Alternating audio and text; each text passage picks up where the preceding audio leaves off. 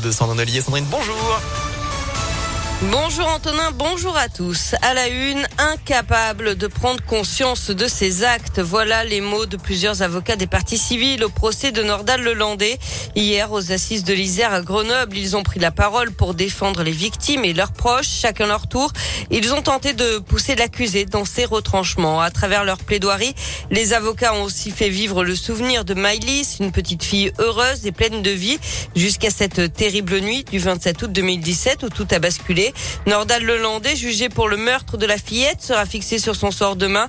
En attendant, l'avocat de la mère de Maïlis, maître Fabien Rajon, euh, s'est adressé aux jurés. Il leur a demandé de juger sans haine, avec lucidité et fermeté. Nous attendons de la lucidité quant à la personnalité de Nordal Lelandais et quant au fait que cet individu est particulièrement dangereux. Et on attend également une fermeté, non pas dans un esprit de vengeance, mais parce qu'il en va de la protection des intérêts de la société. J'ai posé à la Cour d'assises Quand souhaitez-vous que Nordal Lelandais aille rôder autour d'une boîte de nuit à Chambéry? Quand voulez-vous que Nordal Lelandais aille tourner autour d'une école maternelle? Voilà l'enjeu de la peine, ni plus ni moins. Maître Fabien Rajon qui a redit sa conviction que Nordal Lelandais avait bien enlevé Maïlis pour des motivations sexuelles. Ce dernier l'a toujours nié et les preuves insuffisantes n'ont pas permis de retenir ce chef d'accusation. Aujourd'hui, place au réquisitoire et aux plaidoiries de la défense.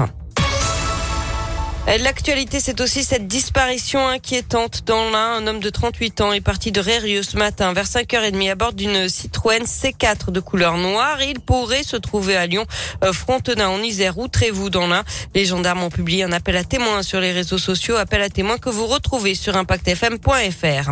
Une femme légèrement blessée dans un incendie tôt ce matin à Saint-Priest. Les pompiers ont été appelés un peu avant 6 heures du matin, place euh, Laurent Bonnevet. Le feu a pris dans un appartement situé au septième étage d'un immeuble qui en compte neuf. Une femme a été transportée à l'hôpital, légèrement incommodée par les fumées. Un mouvement social dans les prisons. Aujourd'hui, les agents pénitentiaires réclament des augmentations de salaire. Ils bloquent les entrées et sorties des prisons en France. Et puis c'est officiel.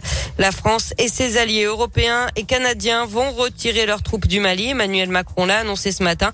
Pour autant, pas question de quitter complètement la région.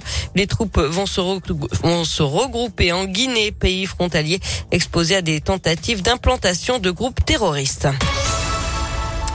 On passe au sport avec du basket. Qualification logique de l'Asvel pour les quarts de finale de la Coupe de France. Les Villeurbanais ont éliminé hier soir Vichy Clermont, club de Pro B, 90 à 70. Les Jeux Olympiques de Pékin, Roy Kevin Roland qualifié pour la finale du halfpipe. C'est du ski freestyle. Finale qui se disputera samedi sur le combiné nordique enrôlé. L'équipe de France est cinquième à l'issue du saut à ski. Il reste encore l'épreuve de ski de fond. Et puis vous le savez, dans deux ans, c'est Paris qui accueillera les JO d'été, comme le veut la tradition. La flamme olympique sillonnera le pays, mais elle ne passera pas par la, Haute-Loire. Le département vient de refuser. Il faut dire que pour avoir la chance de voir passer la flamme olympique, il faut mettre la main à la poche. Environ 150 000 euros. La Creuse, la Haute-Vienne et le Lot-et-Garonne ont aussi refusé. Merci.